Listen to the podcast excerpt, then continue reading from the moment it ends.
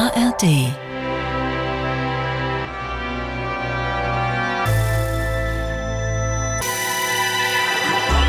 Radio 1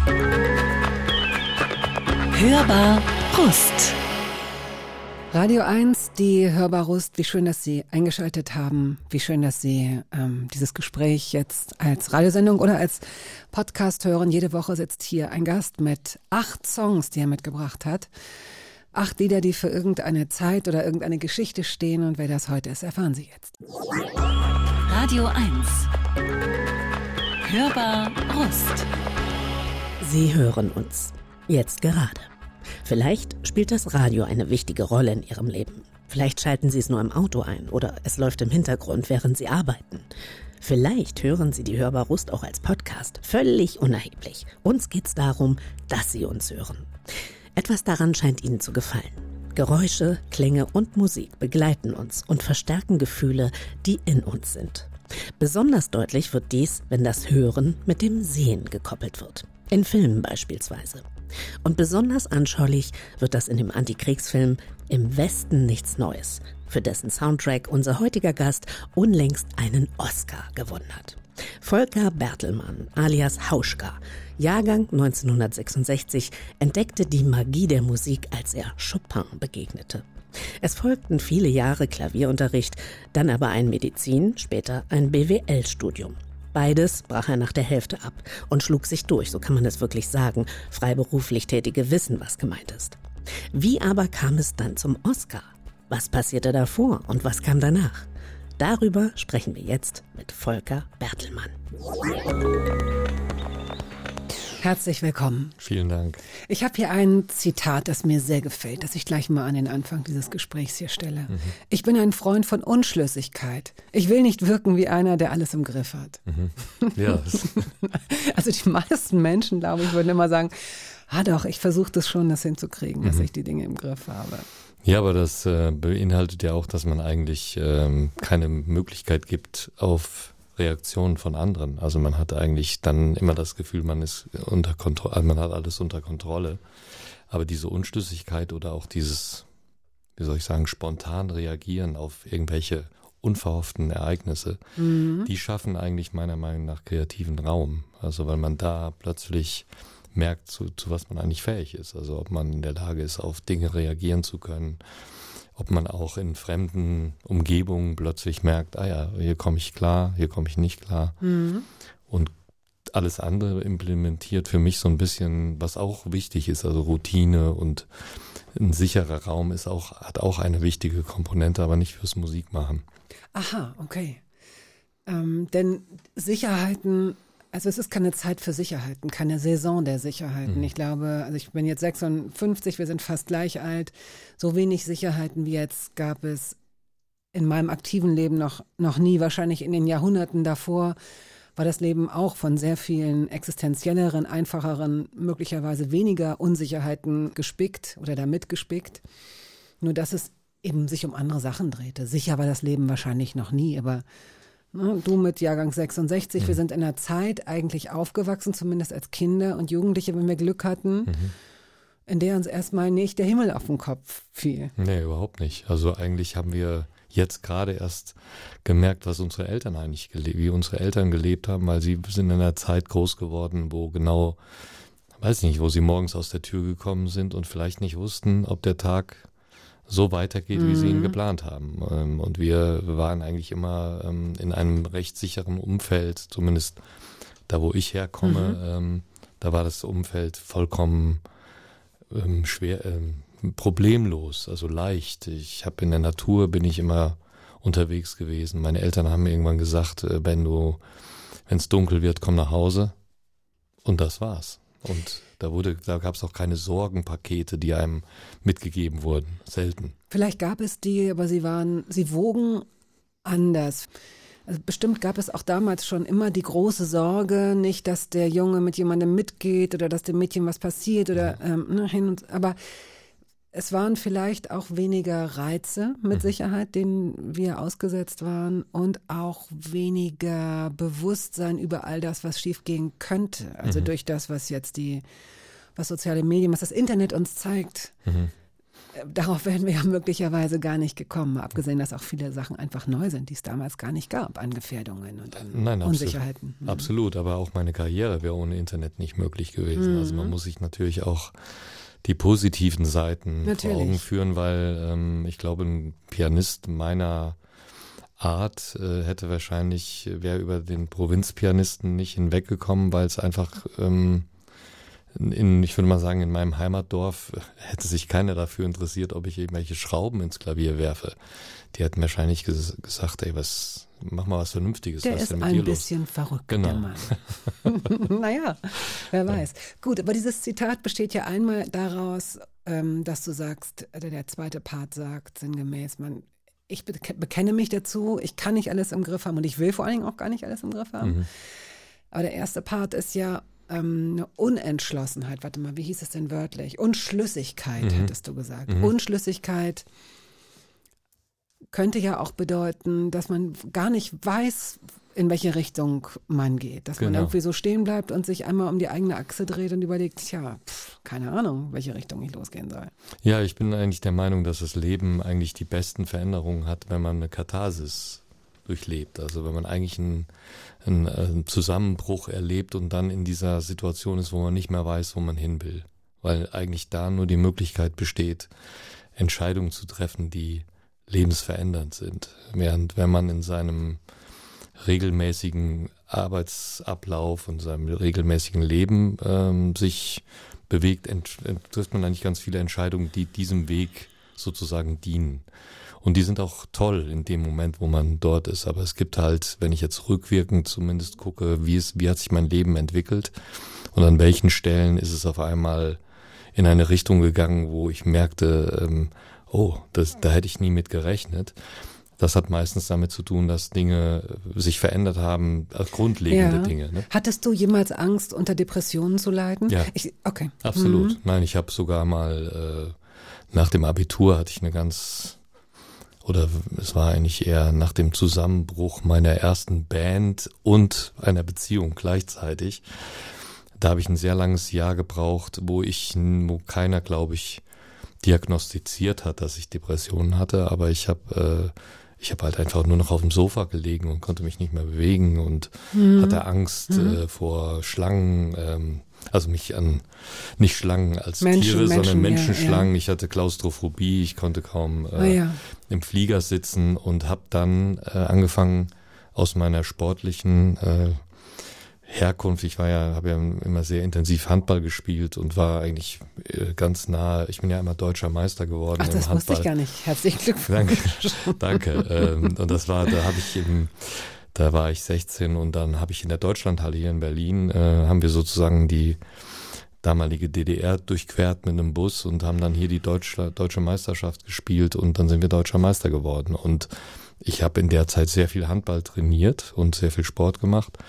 Und ich merkte in der Depressionsphase, wo, wo halt eigentlich alles zusammenbrach und ich vielleicht an meinen Talenten gezweifelt habe und ähm, gedacht habe, das wird alles überhaupt nichts, ähm, konnte mich der Sport, der hat mich dann sozusagen, Ja. habe ich Waldläufe gemacht und immer den Radius erweitert und die Leistung halt mehr abgerufen, so ungefähr.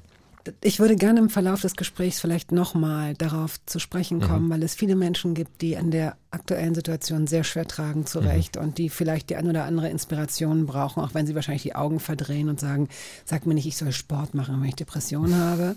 Aber vielleicht äh, gibt es so ein Zwischending, dass du nochmal, ne, dass, dass Ja. die eine oder andere Person vielleicht nochmal inspirieren oder Mut machen kann. Fangen wir mal an mit Musik, die du mitgebracht hast. Mhm. Mum. Ja. Prophecies and Reversed Memories. Was ist das für ein Song und warum hast du den ausgesucht? Die Band Mum kommt aus Island äh, und ähm, die besteht eigentlich aus einem äh, Duo aus Gunnar und äh, Irva. Die beiden ähm, sind eigentlich ja sind sozusagen der Kern der Band und ich habe sie kennengelernt, als ich äh, meine erste mein erstes Plattenlabel in England hatte. Das hieß Fat Cat und auf diesem Label war Mum zu dem Zeitpunkt auch und ich habe zum ersten Mal eigentlich eine Band kennengelernt, die wesentlich bekannter war als ich, also die sehr, also international schon größere Konzerte spielte und die mich mit auf Tour genommen hat und ähm, ohne Vorbehalte eigentlich mir ihre ganze Bühne gegeben hat. Und das zum Beispiel ist, also sie haben mir im Prinzip, ich musste nicht leiser spielen, ich musste nicht, ähm, ich hatte 15 Minuten nur Zeit, ähm, aber sie haben sogar mein, meine Platten verkauft und äh, es war wirklich äh, der Himmel für einen, für einen Künstler, der noch nicht keinen großen Erfolg hat.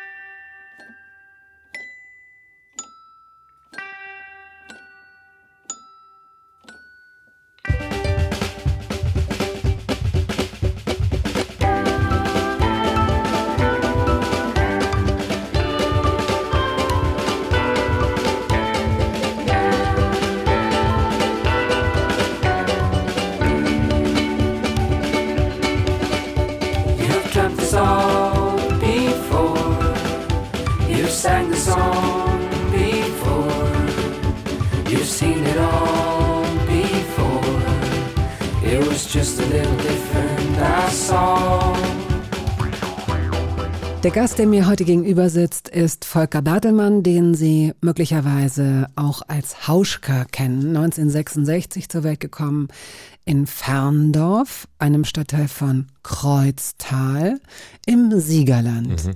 Und Siegerland klingt erstmal Klar, der musste ja einen Oscar kriegen, aber dass man, wenn man im Siegerland äh, zur Welt kam, sowieso Natural Born Winner ist, natürlich kriegt man einen Oscar. Aber die Sieg ist ein Nebenfluss des Rheins, falls Sie das mal für Ihr nächstes Kreuzworträtsel brauchen. So, und gehört zum Kreis Siegen-Wittgenstein in NRW. Ich bin mhm. in sowas wahnsinnig schlecht. Also es mhm. ist eigentlich Südwestfalen, ne? Ja, also es liegt sozusagen ein Teil, es gibt sogar ein Dreiländereck in, mhm. äh, im Siegerland, äh, wo ähm, Hessen und äh, Rheinland-Pfalz an das an Nordrhein-Westfalen sozusagen angrenzen. Und ähm, ja, das ist eine, eine Gegend, wo man eigentlich äh, mit der Autobahn drüber hinwegfährt. Ne? oh Gott, das klingt ja, das klingt ja furchtbar. Ferndorf. Ferndorf ja. ähm, würde ich jetzt ähm, aus irgendwelchen Gründen dann doch abfahren und durch Ferndorf fahren. Mhm. Was würde ich, wie würde mir dieser Ort begegnen? Was würde ich sehen? Was ist das für eine Gegend? Das sind eigentlich fast alles äh, Ortschaften, die an, Haupt, an Hauptstraßen ähm, gelegen sind. Ähm, so alte Höfe? Oder? Ja, alte Höfe, aber man hat auch, also in Ferndorf hat man zum Beispiel an der Hauptstraße mittlerweile dann auch ein paar Geschäfte und es ist aber alles sehr, wie soll ich sagen, man, man ist sehr übersichtlich, man ist schneller aus dem Ort wieder heraus, als man drin war. Und man hat im Siegerland in den alten Ortschaften hat man alte Fachwerkhäuser, also die aus schwarzen mhm. Balken mit mhm. weißen getünchten Flächen bestehen. Ferndorf ist ein sehr alter Ort, der hat, glaube ich, die 1000-Jahr-Feier äh, jetzt vor kurzem gehabt. Und man merkt schon dem Ort an, dass da alte, also Kohle, also Erzgruben waren. Es hat eine, also eine sehr starke Arbeiter, Mentalität, würde ich jetzt mal behaupten. Und man merkt halt, dass da irgendwie so eine, ja auch Bodenschätze abgebaut wurden, aber es ist halt ein sehr dunkler, nicht dunkler Ort, sondern es ist halt sehr diesig oft. Und man hat dann, man ist in so Tälern, wo es natürlich an den Seiten dann direkt irgendwie ein Nadelwald äh, dann mal 200 Meter äh, nach oben geht. Und man hat halt tolle Hügel, man hat wahnsinnig tolle Wanderstrecken. Es gibt zum Beispiel eine Wanderstrecke, die heißt der Siegerland Höhenring. Ähm, da kann man wochenlang mhm. laufen. Wochenlang? Ja. Wochenlang? Ja, ja. Also man ist wirklich lange unterwegs. Und man, man kommt sogar bis ins Rothaargebirge. Mhm. Ja. Und ähm, ich bin zum Beispiel in den Gegenden ganz oft gewesen, schon als Kind. Äh, ich habe mir auf die Skier auf den, auf den Rücken gepackt Schnitt, und bin ja. dann den Berg hochgelaufen ohne Ski und bin dann ähm, mhm. eine halbe Stunde runtergefahren. Da hatte man dann auch Skier, die musste man mit richtigem Wachs wachsen vorher. Das muss man alles. Da gab es noch Schnee, sagen wir es mal so. Schnee, genau. Und zwar richtig hoch. Ja, und ja. gibt es, würdest du sagen, ohne dich als Nestbeschmutzer zu fühlen, falls die Antwort nicht ganz so positiv ausfällt, würdest du sagen, dass es eine Stimmung gibt, eine Mentalität? Du hast es eben schon so ein bisschen angedeutet, dadurch, dass dort ähm, Kohle abgebaut wurde oder in der Nähe, ähm, dass es viele Arbeiter gab vielleicht auch immer noch gibt. Ähm, wie würdest du die, den, den Menschenschlag bezeichnen? Ich glaube, es ist immer schwierig, ähm, quasi so was Generelles zu sagen, aber ich würde grundsätzlich sagen, dass es natürlich einen, ähm, einen recht pragmatischen äh, Lebensansatz gab. Also der auch in sich recht klar war, wenn man sozusagen das Abitur gemacht hat, dann hat man einen Ausbildungsplatz sich gesucht. Abitur ähm, ist ja gar nicht so üblich, wenn, in, wenn, wenn dort viele ähm, Arbeiterhaushalte waren, dann hat mhm. man ja oft auch einfach eine Lehre gemacht. Oder, ja. als, oder als Mädchen zum Beispiel war es jetzt gar nicht unbedingt so wichtig, studieren zu müssen. Nee, das, da, da hast du recht, weil ähm, letztendlich waren natürlich auch, es gab auch Mädchenschulen, wo, also zumindest zu meiner Zeit hat sich das langsam aufgelöst und man hatte natürlich auch mehr mittelständische äh, Menschen dort. Es gab dann auch mehr Abitur oder mehr mhm. Gymnasiasten mhm. als wahrscheinlich davor. Aber es gab auch eine, es gab natürlich auch Unternehmen dort. Also es gab, äh, gibt sehr berühmte Brauereien, die dort in der, also direkt in dem mhm. Ort nebenan sind, die, die ähm, ja große Arbeitgeber waren. Ähm, es gab bestimmte metallverarbeitende Industrie, die auch sehr bekannt waren. Dadurch kamen natürlich auch sehr viel leitende Angestellte dorthin.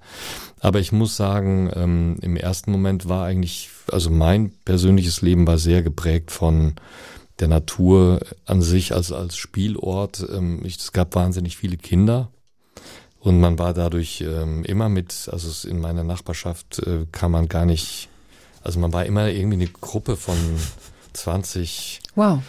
Äh, Kindern, die irgendwie, also in meinem Alter, dann hatte aber, ich habe noch fünf Geschwister, die hatten alle auch in ihrem Alter äh, sozusagen eine große Gruppe von Kindern, die mit denen sie dann gespielt haben oder auch, weiß nicht, später ist man dann in die Naturfreibäder gefahren mit dem Fahrrad oder man hat sich dort getroffen. Also es gab immer Aktivitäten, die um die Natur kreisten, aber dann gab es auch den Pietismus, also den sehr starken christlichen Einschlag, der dort ähm, schon um die Jahrhundertwende, also zwischen 1900 und äh, also um 1900 herum mhm. stattgefunden hat. Und der hat mich auch geprägt, weil mein Vater war Vorsitzender einer sehr strengen christlichen Gemeinde. Und dadurch bin ich eigentlich in so einem ganz klar strengen System aufgewachsen, wo die Frauen und Männer noch getrennt saßen das ich. tun sie heute immer noch ziemlich häufig, stelle ja, ich fest. Ich weiß. Ich finde das wirklich sehr, sehr interessant, mhm. weil das meine eigenen Gedanken zum Thema, ja, wie ist denn das jetzt, Gleichheit der Geschlechter äh, und so weiter und so fort. Ne? Es geht mir gar nicht um Gleichmacherei, mir mhm. geht es immer nur um so eine Gleichberechtigung. Ich versuche dann immer äh, zu argumentieren, dass ich glaube, dass Menschen Individuen sind und individuell auch be bewertet werden müssen, ob mhm. sie Buschikos, introvertiert, ich will dieses weiblich und männlich gar nicht. Und dann sehe ich mhm. aber, dass es dass es irgend so ein unsichtbares Naturgesetz gibt, wie so ein Magnetismus, der dann mhm. dazu führt, dass dann aber doch die Gruppe zurückfällt, wo dann die Frauen untereinander reden mhm. oder die Männer zusammensitzen oder wo es, wo es sich überhaupt gar nicht mischt. Mhm. Und irgendwas ist da, was noch über so eine Prägung hinausgeht, absolut, fürchte ich. Ja. Absolut. Also es hat dann natürlich auch mit den Themen zu tun einfach. Also es gibt bestimmte Themen. Ja, aber was war zuerst da, Huhn oder Ei? Also auch das, ist das jetzt... Ja ist das jetzt durch Prägung der Fall? Also würde es mehr mehr ähm, Anikas oder, oder Birtes geben, die sich über so ein Jaguar E-Type und einen Verbrennungsmotor unterhalten mit elf, mhm. wenn sie dafür sensibilisiert worden wären oder eben nicht. Also ich finde das spannend, immer mhm. wieder aufs Neue das eine und das andere zu beobachten. Mhm. Ich finde, aber grundsätzlich ist, glaube ich, gar nicht entscheidend, ob es das gibt. Es ist halt die Frage, ob man es kann. Also ob, ob man, man ob man sich für Dinge interessieren kann, die vielleicht nicht in der Gruppe existieren, sondern dass zum Beispiel eine äh, Gruppe sich auch über Autos unterhalten kann, wo auch eine Frau dabei ist, dass das einfach möglich ist. Ähm, es geht gar nicht meiner Meinung nach darum, ähm, ich glaube schon, dass immer Gruppen geben wird und Gespräche und bestimmte Themen, wo Männer sich zusammensetzen und einfach da auch eine ganz andere, ich würde mal sagen, ganz anderes Tempo untereinander haben, weil bestimmte Sachen werden gar nicht erörtert, die eigentlich auch sehr wichtig sind, aber die, die finden, halt, die werden recht schnell übersprungen. Und ich finde aber viel entscheidender für mich, und deshalb gibt es für mich auch einen, zum Beispiel einen Titel, Divers oder das Diversität hat für mich eigentlich damit zu tun, dass eigentlich für alle Menschen alles möglich ist. Also das, das, ne? das, und das ist toll, eigentlich, das wäre, das gäbe, das wäre toll. Das wäre eigentlich für ja. mich, äh, genau so das Anstrebende, äh, angestrebt, aber nicht unbedingt äh, auch zu vermeiden, das nicht grundsätzlich dazu, dahin führt, dass man Frauen und Männer voneinander trennt oder sie unbedingt zusammenmischt, sondern es, jeder kann ja seine Art genau. wählen. Genau, wenn man das von vornherein, genau, diese Freiheit uns wie Gefäße sieht, die sich so nach und nach auch nach Interessen befüllen und gar nicht unbedingt nach Stereotypen. Genau. Letztendlich ist das ja auch der Gedanke der Philanthropie, wenn ich das richtig verstanden habe. Richtig. Und so heißt dein aktuelles Album zufällig jetzt, also menschenfreundliches Denken, menschenfreundliches Handeln. Ja, und das werden wir ins Trinkwasser einspeisen.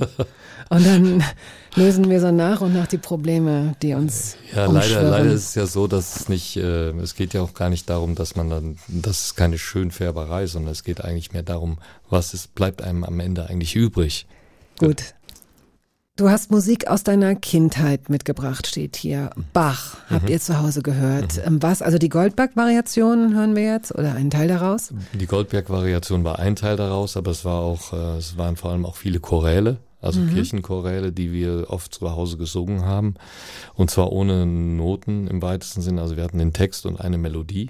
Also im, im Rahmen einer Hausmusik? Im Rahmen einer Hausmusik, im Rahmen eines ähm, anfangenden Essens oder am- am Ende eines Essens oder manchmal bei einer Familienfeier. Und wir konnten eigentlich alle ähm, den Choral äh, harmonisieren in einem vierstimmigen Gesang ohne ohne die Noten. Also wir waren eigentlich durch die Gemeindeaktivität, die wir schon als kleine Kinder genossen haben, ähm, waren wir eigentlich so sozialisiert, dass wir immer die Kadenzen singen können. Okay, also dann hören wir jetzt die Goldberg-Variation und stellen uns vor oder versuchen uns vorzustellen, wie ihr sechs Kinder äh, zu Hause miteinander singt. Die Eltern haben bestimmt auch mitgesungen. Die haben mitgesungen, Ja. ja, ja.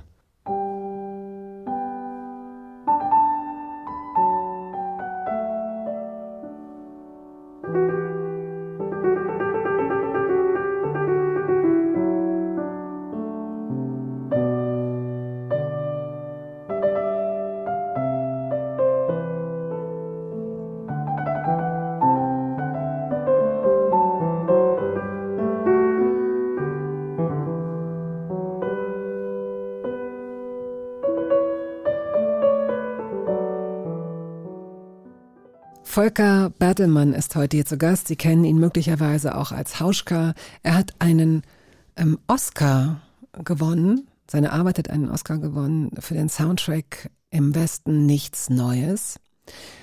Ich habe so gedacht, ein Oscar, das ist ja, so ein Stern kann man wieder verlieren, ne, wenn man einen Stern erkocht oder zwei oder so. Aber so ein Oscar, also den könnte man dir im schlimmsten Fall noch aberkennen, wenn man herausfindet, dass du eine bolivianische Friseurin äh, geprellt hast, weil eigentlich waren das ihre Töne, eigentlich war das ihre Idee und du hast das einfach geklaut, als du dir hast die Haare schneiden lassen im Urlaub. Aber ansonsten, ich weiß nicht mal, ob man dann so einen Oscar aberkennen könnte. Ist das jemals passiert? Weißt du das zufällig? Ich, äh, ich, es ist bestimmt passiert, aber ich habe ihn gerade erst bekommen. Es ist schwierig, mich mit der Aberkennung auseinanderzusetzen. Du hättest ihn vor allen Dingen fast schon mal bekommen. Also wir gehen gleich ein bisschen Ja, chronologisch noch ja, ja. durch dein Leben. 2017 war das. Da wird ja wahrscheinlich, mutmaßlich, überhaupt die Nominierung dich wahrscheinlich schon mal umgehauen haben, oder nicht? Nein, absolut. Die hat auch äh, gravierende Dinge in meinem Leben in Gang gesetzt, weil sie natürlich an einem Punkt, zu einem Zeitpunkt war, wo ich, beziehungsweise den Film habe ich ja bekommen, weil ich in Melbourne in einem Konzert äh, den Regisseur kennengelernt habe, der dann zu mir kam nach dem Konzert und sagte, Wir reden jetzt über, wo, über welchen Film reden wir, wir jetzt? reden, wir reden über den Film Lion. Okay, alles klar. Genau, 2017. Mhm. Ähm, das war meine erste ähm, Nominierung und den Film bekam ich halt durch ein eigentlich durch ein Konzert, durch einen Auftrag, Auftritt in Melbourne und äh, der Regisseur kam halt nach dem Konzert stand er vor meinem Plattentisch und sagte, ähm, könntest du dir vorstellen, nach dem Plattenverkauf mal mit mir hier vorne ein Bier zu trinken? Und dann habe ich gesagt, ja, kann ich mir vorstellen. Und dann zeigte er mir nur so eine Aufnahme vom Regenwald mit einem Zug, der da drin rumfuhr und sagte, ja, er hätte sich Folgendes überlegt, ich könnte vielleicht eine Hälfte des äh, Soundtracks spielen und die andere Hälfte hätte er für jemand anderen vorgesehen. Und dann habe ich gesagt, nee, also eigentlich ähm, so die Hälfte zu machen, finde ich schwierig. Ich mach, aber sag mir doch mal, wer das ist. Und dann sagt er, ja, das ist Dustin O'Halloran. Und dann sagte ich, okay, das ändert alles, weil der war bei meiner Hochzeit. Aha. als äh, einer meiner besten Freunde und äh, wir haben sie sind zusammen auf dem Label Fat Cat äh, als Pianisten. Wir haben zusammen eine Tour gespielt und so weiter und er ist einer der wenigen Menschen, die ich kenne, mit denen ich vorbehaltlos arbeite, weil es gibt überhaupt kein Ego. Also es ist einfach so, wenn wir zusammen arbeiten, dann teilen wir im Prinzip die ganze äh, Rutsche von vorne bis hinten und es ist auch egal, wer gerade arbeitet. Es gibt diese Diskussionen nicht. Und Was glaubst du, warum, wenn ich das kurz zwischenfragen mhm. darf, ähm, ist das eine Typfrage? Ist man als Mensch so angelegt oder kann man sowas trainieren, lernen. Ja, man kann das trainieren. Ja? Ja, und zwar, weil Ego eigentlich immer eigentlich genau das andere ist, was man nach draußen trägt. Also wenn man anfängt, irgendwie sich wahnsinnig zu echauffieren, ist eigentlich das eine Reaktion, um die Umwelt sozusagen nach unten zu drücken. Das muss man sich einmal, wenn man das einmal für, also zumindest mir hilft das wahnsinnig, weil ich dann merke, warum willst du eigentlich die Umwelt nach, also um dich herum nach unten drücken?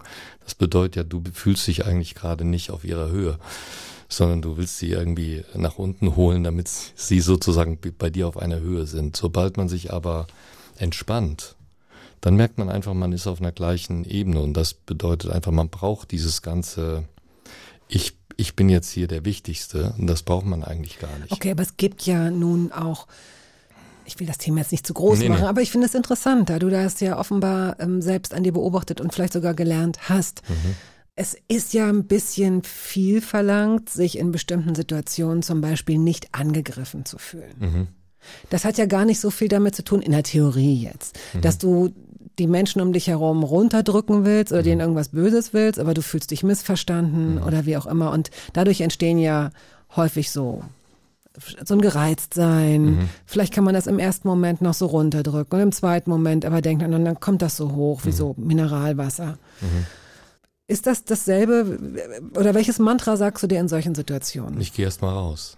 Ah, interessant. Oder ich warte. Du verlässt die Situation oder genau. du verlässt sie mental erstmal. Genau, ich warte erstmal, weil ich weiß, am nächsten Tag fühlt sich das alles ganz anders an. Man braucht, also wenn man sofort loskocht, ist meistens, das ist meistens führt zu nichts Gutem, weil es eigentlich nicht der Situation entspricht, sondern ich, und das meine ich damit, ist das erste, was man dann fühlt, ist eigentlich die Schwäche, also die Schwäche oder die das Gefühl, dass man meint, man wäre jetzt hier nicht würde so, nicht ernst genommen werden. Oder genau, mhm. Äh, man kriegt nicht die Anerkennung. Mhm. Aber man merkt vielleicht später, wenn man nochmal den Blick darauf richtet, dass es gar nichts mit einem selbst vielleicht zu tun hatte oder dass die Anerkennung, also hat ja jeder in seinem Leben schon mal, total. wo er total hochgeknallt Absolut. ist und dann auf einmal, äh, ja. oh Mist, Entschuldigung, ja, das tut mir ja, so ja, furchtbar, das ist schrecklich.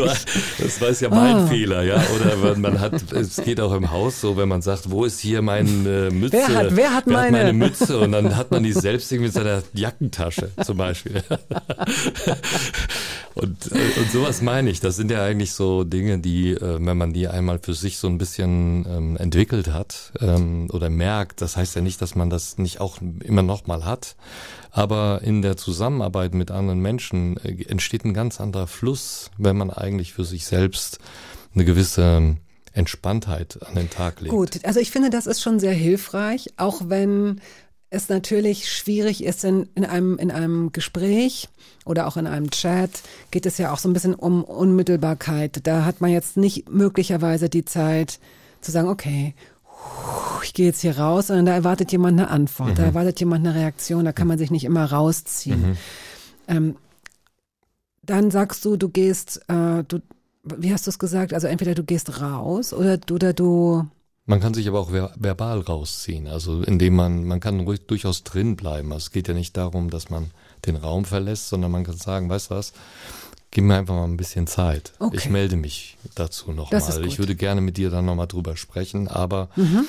Jetzt gerade äh, ist es entweder zu, ich bin gerade zu impulsiv oder auch das ist schon fast zu viel, weil es nämlich dann dazu führt, dass der andere vielleicht fragt, ja, was ist denn jetzt? Ja, warum? genau, das stimmt. Ne? So. Das stimmt. Und das heißt, sobald man sich, ähm, also man muss versuchen, die Situation so zu entschärfen, dass sie eigentlich nicht die, dass sie zwar die Wichtigkeit ähm, nicht verliert, aber dass man trotzdem sagt, ich kann das jetzt so in dem Zusammenhang nicht sofort beantworten. Ich brauche einfach einen Moment, an äh, Reflexionszeit und das kann auch sei mir nicht böse, es kann auch morgen früh werden, aber ich Mhm. melde mich.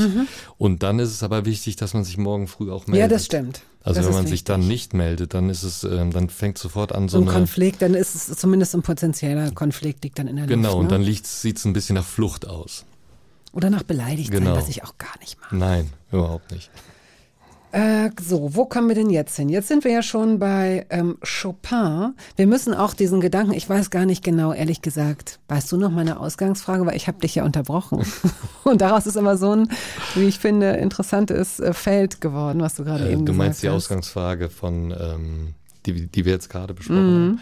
Da ging es eigentlich darum, wie ähm, ich hatte nämlich erzählt, äh, dass ich mit Dustin O'Halloran an dem, Ach genau, natürlich, ja na klar. Score für Lion arbeitete. Und äh, er ist jemand, der kein Ego hat. Und daraufhin. Darauf, genau, ja, ja, ja.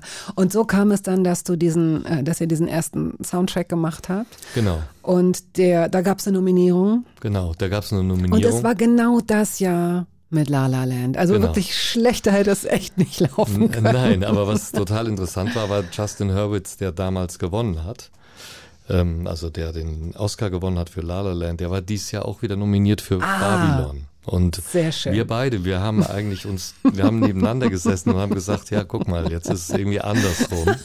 Ja. Okay. Und trotzdem, man bekommt auch so ein, also ich wusste natürlich noch, wie ich mich damals gefühlt habe, weil man ist dann schon im ersten Moment, man ist ja die ganze Zeit so aufgepumpt mit Adrenalin und dann äh, kriegt man, wird der Name nicht genannt, dann sitzt man natürlich in seinem Stuhl und denkt so, ach. Und ich konnte das aber alles mit äh, einem Freund, also mit dem Dustin O'Halloran teilen.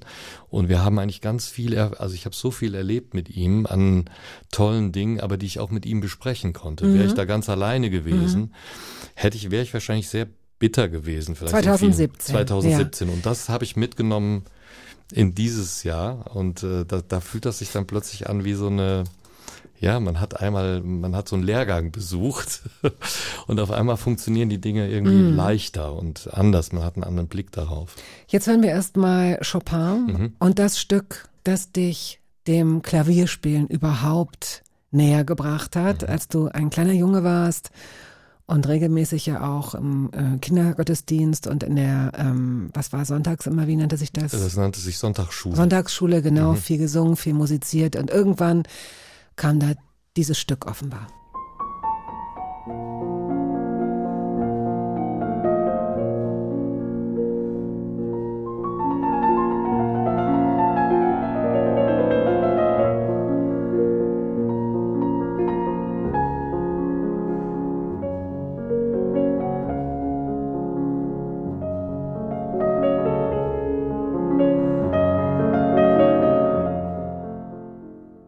hörbar.radio1.de, wenn Sie uns eine E-Mail schicken möchten. Sie können diese Sendung als Radiosendung hören oder als Podcast. Sie können sich diverse Gespräche nochmal über die ARD Audiothek oder über YouTube anhören. Zum Beispiel Gespräche mit Lars Eidinger, Rocco Schamoni, Kurs, Uschi Brüning, Andrea Sawatzki, Guido Maria Kretschmer, Martin Rütter, Robert Habeck, Keschrau Beros, Judith Holofernes, Ariana Barbori, Charlie Hübner, Merit Becker und viele andere.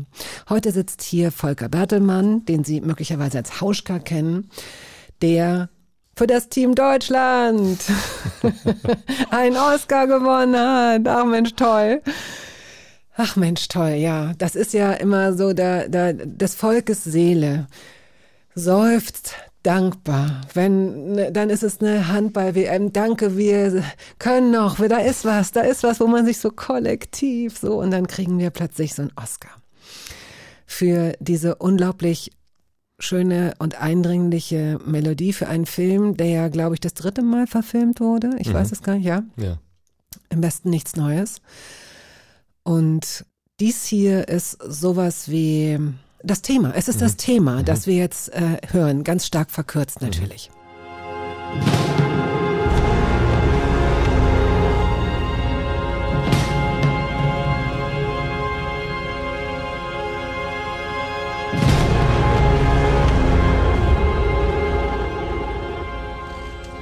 Ich hatte gestern äh, in, in Vorbereitung auf unser Gespräch heute, habe ich mir den Soundtrack nochmal angehört und habe währenddessen, also ich habe das bei YouTube geöffnet und dort kann man es sich mit einigen Werbeunterbrechungen anhören.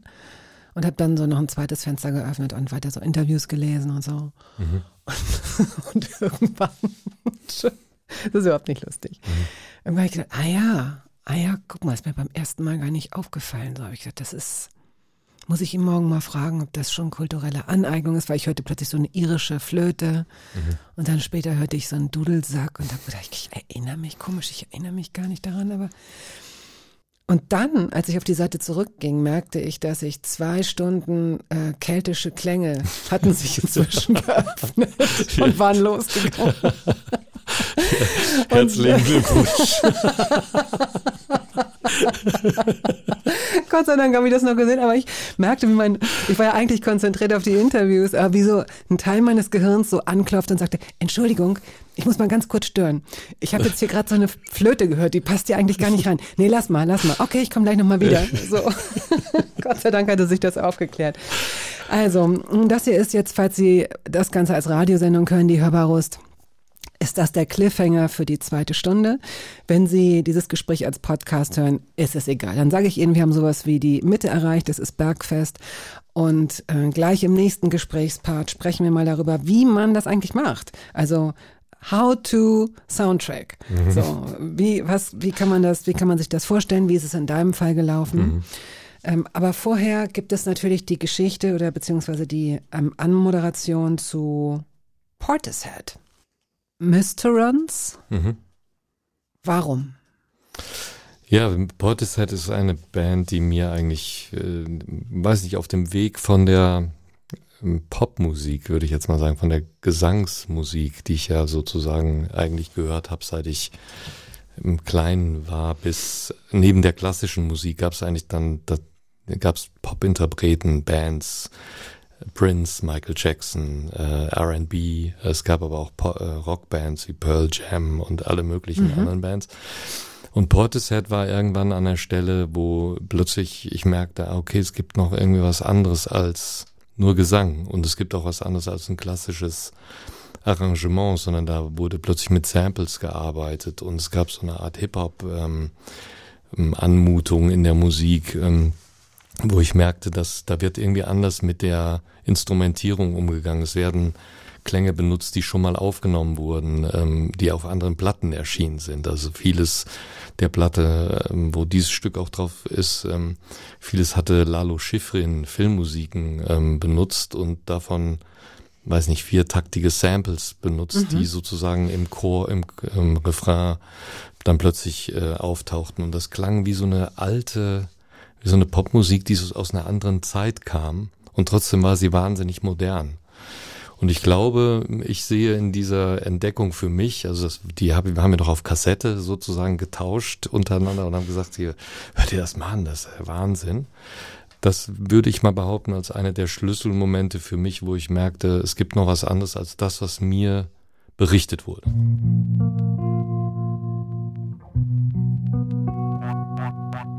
Radio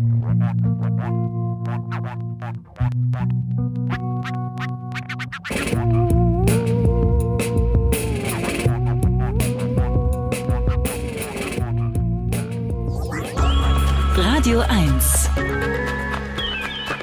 Hörbar Brust. Heute mit dem Musiker, dem Komponisten Volker Bertelmann, alias Hauschka. Und aus diesem Anlass habe ich einen Song mitgebracht, der das im Titel trägt, was das einzig mögliche Tattoo meines Lebens wäre. Music Matters. Faithless, ähm, leider ist der großartige Sänger Maxi Jazz im, ich glaube, Dezember 22 gestorben. Unverwechselbare Stimme, großartige Musik. Music Matters.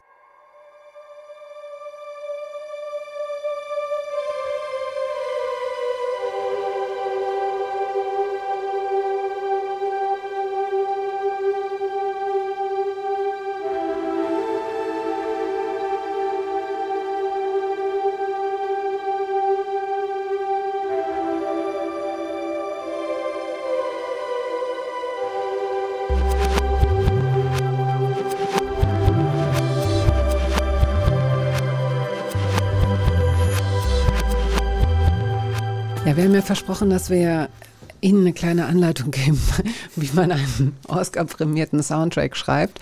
Wir können die Hörerinnen und Hörer ja noch ein bisschen hinhalten und mhm. einfach nochmal zurückspringen in deiner Biografie. Da ist also ein kleiner Junge, der ist gerade neun Jahre alt, weiß, dass Musik sowas vielleicht wie ein ja, wie ein sechster Bruder oder eine sechste Schwester ja immer anwesend war. Musik war ja für dich nichts Besonderes oder mhm. für euch Kinder, sondern was Selbstverständliches. Mhm. So klingt es für mich. Mhm. Habt ihr, hat jeder von euch auch ein äh, Instrument gelernt, gespielt? Alle haben was angefangen, aber bei mir war es, glaube ich, wie so ein Blitz, der eingeschlagen ist. Als ich diesen Pianisten hörte, der dieses Chopin-Stück gespielt hat, ich kann mich an den Tag heute noch erinnern, da war ich neun Jahre, saß neben meiner Mutter in der Kirche und ähm, der spielte dieses Stück und dann habe ich zu meiner Mutter gesagt, ich will bei dem Mann Klavierunterricht haben. Genau, ich will das Stück spielen bei dem Mann, so ungefähr. Und ich weiß, ab dem Zeitpunkt hat sich eigentlich bei mir dieser Wunsch nach ja, musikalischem Ausdruck der war von da an einfach immer da. Hast du heute. denn vorher, hast du vorher schon ähm, Berührung gehabt mit einem Musikinstrument? Ja, ich habe vorher Flöte, Blockflöte gelernt. Und Keltische war, Klänge. Genau. und wir waren halt in dieser Gemeinde, gab es halt einen Flötenkreis, also einen mhm. Flötenchor. Mhm. Da hab ich dann, bin ich dann immer mit meiner Flötentasche mit fünf Jahren dann dahin gelaufen und habe äh, halt dort die Noten gelernt, die ersten. Und ähm, aber das war wirklich, und ich glaube, da unterscheide ich mich vielleicht auch von meinen Geschwistern. Das war wirklich sowas, wo ich sofort gemerkt habe, als ich das Stück hörte, das hat irgendwie in mir so eine Sehnsucht angesprochen. Ähm, und ich würde sagen, das ist eigentlich das, wo heute, das ist der Antrieb meiner Kompositionsfähigkeit, wenn ich zum Beispiel einen Soundtrack mache oder wenn ich eine neue Platte mache, dann fühle ich eigentlich immer noch diese gleiche Sehnsucht ist toll. damals. Das ist toll. Und bist du dir sicher, dass das Wort Sehnsucht richtig ist? Nicht, dass ich es äh, bezweifle, mhm. nee. sondern einfach, es gibt so für bestimmte sinnliche Erfahrungen, die wir machen, ob wir riechen oder hören, mhm. fehlt uns noch so ein, oder fehlt uns, finde ich, ein, ein Vokabular. Wort. Ja, mhm. also Sehnsucht ist wahrscheinlich das, keine Ahnung. Ja, es ist halt so eine Sehnsucht, in Sehnsucht steckt ja beides. Es äh, steckt halt irgendwie das, ähm, also für mich ist halt das beinhaltet, dass die Sucht also die Abhängigkeit, aber auch das, was man immer haben möchte. Und äh, in der Musik ist es halt, oder das, was man, was so bei einem einschlägt als Stimmung. Mhm. Ähm, und so ist, so würde ich auch mal die Melancholie bezeichnen. Für mich ist Melancholie ein Grundlebensthema, was gar nicht depressiv ist, sondern ganz im Gegenteil. Äh, für mich gehört zum Fröhlichsein und zum Tanzen gehört natürlich auch die tiefe, ähm, vielleicht eine tiefe Traurigkeit über Vergänglichkeit zum Beispiel. Also ich weiß ja, ich bin, mache irgendwann die Augen zu und dann ist, äh, ist das Leben vorbei. Und äh, mit dem Bewusstsein bin ich aber nicht traurig, sondern ich habe eigentlich total Lust, ähm, die Zeit mit anderen Menschen zu teilen und äh, mich darüber zu freuen. Ähm, und ich glaube, diese Spannung entspricht einem Chopin-Stück oder auch einem Bach-Stück, äh, weil sie eigentlich diese beiden Paare beinhaltet. Löst die Idee des Todes oder der Gedanke an den Tod oder die Vergänglichkeit, die Endlichkeit auch etwas Tröstliches in dir aus? Ich würde sagen, ja, zu einem bestimmten Punkt. Also es ist aber auch eine sehr große, ja, ähm, wie soll ich sagen, eine sehr große Traurigkeit, weil ich unglaublich gerne lebe. Und äh, das macht so, ähm, das finde ich sehr reizvoll. Also man, man kann halt genau in diesem Spannungsfeld macht es einfach Spaß, mhm. morgens aufzustehen. Und es macht eigentlich viel mehr Spaß. Ähm, und das beinhaltet dann auch die, die Verbindung mit anderen Menschen. Also ich glaube, dieser Morgen, an dem deine Mutter aufstand und feststellte, dass du Reißzwecken in das elterliche Klavier gedrückt hast, mhm war nicht ihr schönster Morgen. Nein, da wurden, da wurden auf jeden Fall Grundprinzipien angetastet. Wie kam es denn dazu? Also neun Jahre von diesem Moment an hast du, wenn ich richtig informiert bin, zehn Jahre lang eine klassische Klavierausbildung gemacht. Genau, in der, in der kleinen Dorfmusikschule, wo der Klavierlehrer nach fünf Jahren schon schlechter war eigentlich als ich, aber er war noch mein Begleiter. Mhm. Also das heißt, die Dorfschule hatte halt nur einen Lehrer und äh, der hat mich dann diese zehn Jahre begleitet. Genau. Und und dann muss, muss irgendetwas in dir gesagt haben, was war das? War das der Wunsch nach Veränderung, dieses Unstete, nach Experimenten? Was war das? Ja, das war eine Mischung aus kein Geld haben, um mir einen Synthesizer zu kaufen und ähm, gleichzeitig in der Band zu sein, die die coolste Band im Ort war. Und man wollte halt irgendwie äh, mit der Band, äh, ich wollte Stücke schreiben und wollte aber auch gleichzeitig ein Instrument haben, was ich verändern kann. Wie hieß die Band? Ähm, die hieß Nivea. Und wie seid ihr darauf gekommen? Ja, das war in der deutschen Welle-Zeit. Äh, wir fanden halt so ähm, Namen wie Air Liquid oder es gab äh, verschiedenste Bands, die sich nach äh, Produkten bezeichnet haben. Und ähm, das fanden wir so, total toll damals. Und äh, genau, und ich habe dann von, ähm, ich hatte halt einen Synthesizer mir geliehen von einem äh, Freund, der halt sehr reiche Eltern hatte, die hatten immer so einen Synthesizer in ihrem Wohnzimmer stehen, den sie nicht benutzten. Und ich habe dann zwischendurch mal gefragt, ob ich den mir mal ausleihen kann für die Probe. Weißt du, was die heute erzählen? Hm. Die erzählen halt die Geschichte, dass der Oscar-Preisträger bei ihnen im Wohnzimmer den Synthesizer geliehen das, hat. Das kann gut sein, aber das war halt einfach eine Not. Mhm.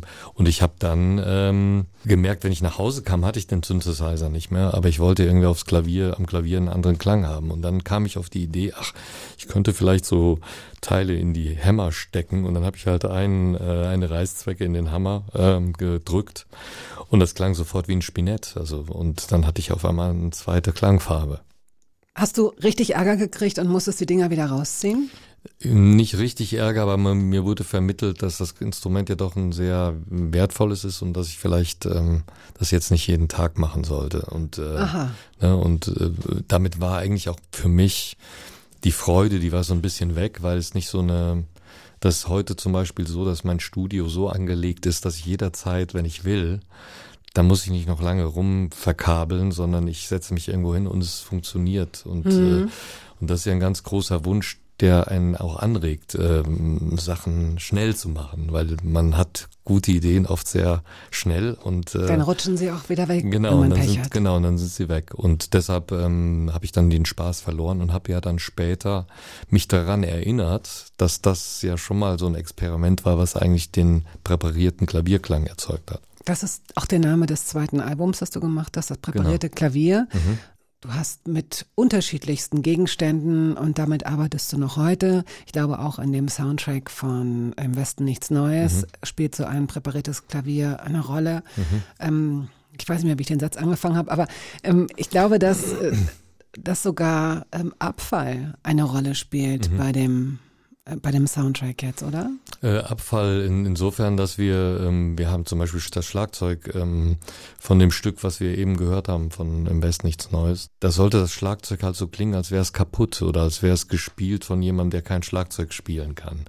Und das ist sehr schwer herzustellen, weil dann fragst du einen Schlagzeuger und du kannst ihm ja nicht sagen, spielst du jetzt mal das Schlagzeug so, wie du es als du es gerade am Lernen warst. Na, in einer Punkband hättest du sofort genau. fragen müssen. So nach einem Konzert in einer Punkband. Genau, aber das Problem ist, ein Snare-Drum-Schlag, kriegt, den kriegt man halt nicht, also das klingt ja einfach nur wie ein Schlag.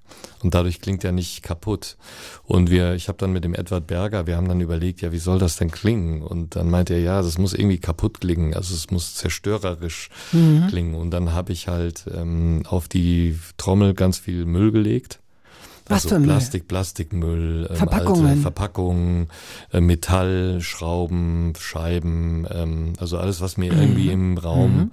in die Finger kam. Und der ähm, Schlagzeuger hat halt immer mit so einem weichen Schlägel auf diese, ähm, auf die Trommel gehauen und dann ist der Müll halt hochgeflogen. Und das, was man jetzt hört nach dem Schlag, ist sozusagen, wenn der Müll landet. Und nebenbei hat er seiner seiner Verlobten wahrscheinlich eine SMS genau, geschrieben genau, und gesagt, ruf mich gleich mal an, dass ich ganz schnell nach Hause muss. Ich glaube, ich arbeite hier mit Verrückten. Aber jetzt lass uns bitte mal genau diese Stelle suchen und dass wir das, dass wir hören, was du da gerade beschrieben ja. hast.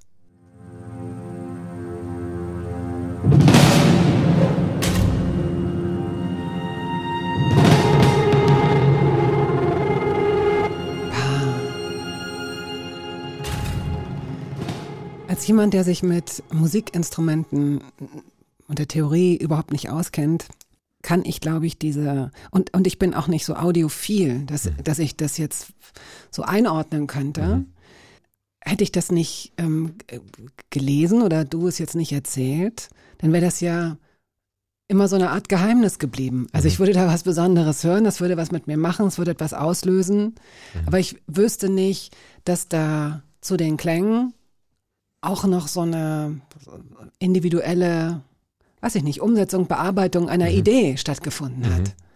Ja, das ist ja, ähm, das Tolle daran ist ja, dass es ein, ähm, dass der analoge Prozess, also die Handarbeit, das macht totalen Spaß. Das ist wie, ähm, das kann man irgendwie nicht, das, selbst wenn es nicht irgendwo landet, man arbeitet aber eigentlich ganz spontan mit dem Material, was man hat. Ähm, Und das ist ein ganz anderes Gefühl. Das ist vielleicht so, als würde man Tischlern.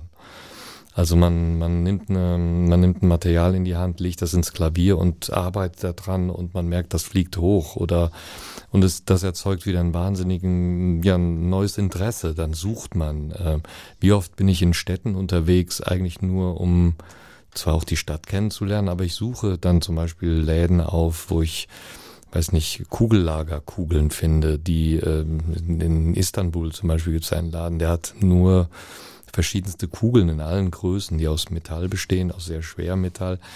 Und dann versuche ich mir zu überlegen, wenn das Metall jetzt auf der Seite liegt, wie könnte das, fliegt das? Ich habe zum Beispiel auch mal ganz viele Topfschwämme gekauft, so Metallschwämme und dachte, die würden wahnsinnig was bewirken. Die habe ich alle in den Flügel geworfen und da passiert gar nichts. Ich habe mir mal ganz viele Topfschwämme gekauft. Und als ich nach Hause kam, hat mein sehr junger Hund sie alle zerfetzt. Und es sah aus, als hätte die Sonne sich übergeben in meiner Wohnung, weil ich hatte ungefähr 25.000 kleine, fast gleich große gelbe Dinger auf dem Boden liegen. Ja. Tischtennisbälle hast du auch schon benutzt und die, die springen dann so raus. Genau. Und die kam, da habe ich angefangen mit 10 und habe dann irgendwann 5000 gekauft. ja, ich habe irgendwann mal das, den Flügel komplett gefüllt, weil ich merkte, wenn, wenn ich spiele, dann fangen die, Oh. die Tischtennisbälle so Wellen. Äh, ne? Und man sieht visuell, was ich eigentlich mache. Das, hast du das gefilmt? Ähm, da gibt's Filme von, wo ich es recht voll mache. Also, und du Wie kannst so ein dann halt, Bällebad. Ja, ist ein Bällebad, aber dann schießen so bestimmte Bälle, die schießen dann zum Beispiel Oh. ins Publikum oder die fangen halt an, aus dem Klavier rauszufliegen und dann hast du halt überall Rhythmen auf dem Boden, weil jeder Ball hat ja einen eigenen Rhythmus. Ne? Und was eigentlich daran schön ist, ist, dass es eine Kettenreaktion ist, die ich nicht beeinflussen kann. Ähm, deshalb sitze ich dann manchmal daneben und lache mich halt einfach über das, was da passiert, kaputt. Und das ist eigentlich das, was auch das Publikum äh, eigentlich spannend findet, weil sie merken, sie nehmen eigentlich an was teil, was ja nicht geplant war und was vielleicht zu dem Ausgangssatz äh, wieder kommt. Es ist halt etwas, was vollkommen ja nicht unter Kontrolle ist und es führt aber eigentlich zu etwas, was einem wahnsinnig viel Spaß macht, weil es einen neuen Ansatzpunkt gibt für eine neue Idee. Wir spielen den nächsten Song und danach würde ich mir gerne von dir erzählen lassen, wie es, wie es zu dem Soundtrack kam, wie es zu der Anfrage kam. She's Strange, Cameo hast du mitgebracht. Steht für?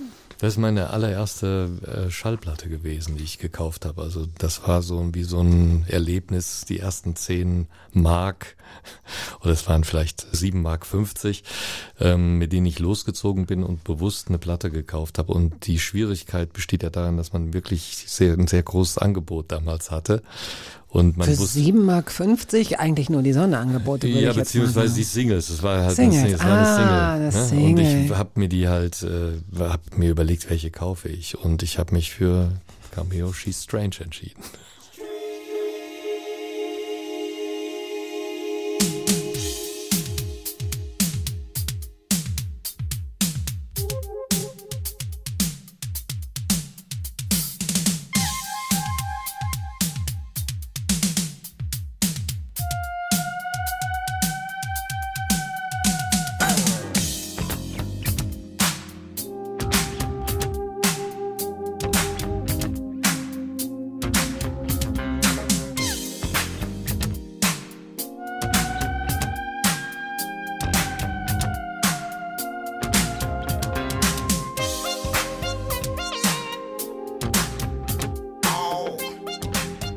Hauschka bzw. Volker Bertelmann, der Musiker, ist heute hier zu Gast. Am 8.11. wird es in Berlin im Theater des Westens ein Konzert geben, über das wir auch gleich noch sprechen. Jetzt aber nochmal zur Erinnerung, das Thema von Im Westen nichts Neues, wofür es den Oscar gab, nicht für das Thema, für den ganzen Soundtrack, aber äh, diese drei Haupttöne, die man gar nicht mehr aus dem Kopf kriegt.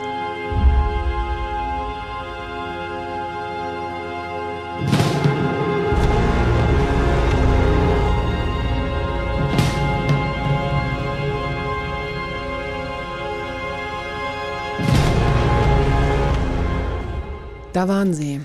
Sie müssen dir vorkommen wie alte Bekannte oder ich weiß nicht. Wie ist das? Kannst du das beschreiben, wie es für dich ist, das zu hören, was ja vielleicht einfach eine der größten Ideen war, die du bislang in deinem Leben hattest, mhm. möglicherweise? Ähm, es ist ein bisschen unwirklich, weil eigentlich, als ich die gemacht habe, habe ich äh, so gar nicht gedacht, sondern ich habe ja irgendwie mir überlegt, dass ich ein sehr kurzes Motiv mir überlege mit einem Instrument aus dieser Zeit.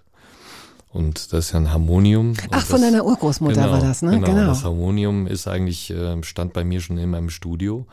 Aber irgendwie, als ich mir den Film zum ersten Mal angeguckt habe, äh, musste ich irgendwie an die Häuser denken, wo ich früher bei meiner Urgroßmutter war, wo es, wo noch im, in der Küche gebadet wurde, in der Zinkwanne und wo dann halt im Wohnzimmer, ähm, was meistens nicht sehr hübsch eingerichtet war, sondern eher aus äh, dunkler Eiche bestand mhm.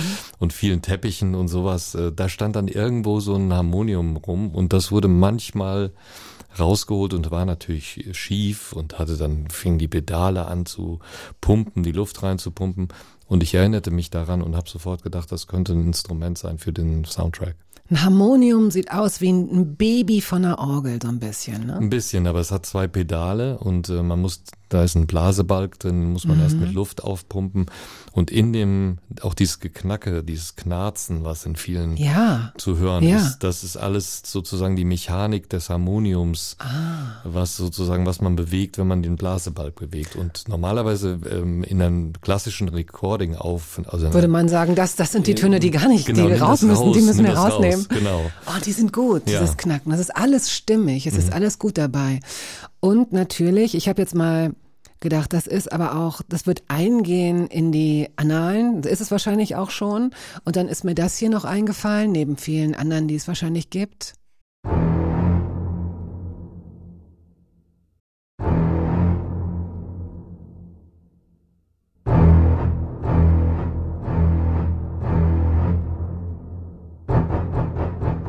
Mhm. Unverkennbar, man weiß sofort, mhm. der weiße. Hai. Jaws heißt das, ne? Jaws, ja. Genau. Und was man sofort weiß und natürlich auch.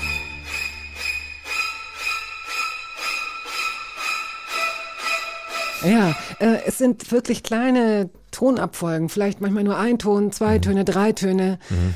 Und darin liegt dann wahrscheinlich wirklich die Kunst und auch der Unterschied zu einem zu einem ganz anderen Soundtrack, ähm, als ich gestern überlegt habe, was ist denn ein Soundtrack, der mir auf jeden Fall immer im Gedächtnis bleibt, das war der von Rain Man. Mhm. Vielleicht erinnerst du dich ja. daran. Mhm. Aber es ist ja gar nicht möglich, diese beiden Soundtracks miteinander zu vergleichen. Es nee. ist eine völlig andere Zusammensetzung. Mhm. Rain Man ist so eine Compilation mit verschiedenen äh, ähm, Künstlern, Künstlerinnen, Interpreten und auch, glaube ich, ein paar Instrumentalsongs. Und das ja. hier ist, das hier ist ja im Grunde, was du machst, zeitgenössische klassische Musik, oder? Ja, man kann das schon, ich würde das auch zumindest an der Klassik anlegen im Sinne von, ähm, man komponiert halt für oft für ein Orchester. Man hat halt oft sehr klassische ähm, Anmutungen. Bei meinem würde ich jetzt noch behaupten, dadurch, dass es so minimalistisch ist, hat es natürlich eine, ähm, ja, es hat eine andere Ausrichtung. Es ist halt nicht darauf angelegt, wahnsinnig lange Melodiebögen äh, zu haben. Und das hat einfach mit der, mit der Art des Films zu tun. Es gab halt viele Explosionen in dem Film. Es gibt wahnsinnig viele laute Geräusche.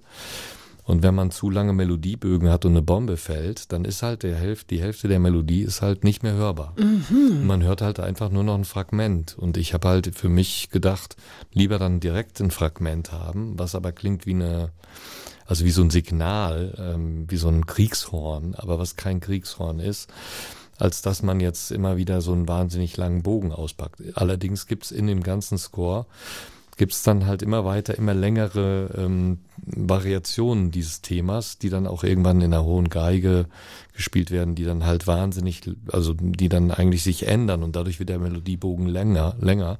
Aber der, die Ausgangstonfolge ähm, ist halt dieses Dreitonmotiv und Das ist wiedererkennbar, ja.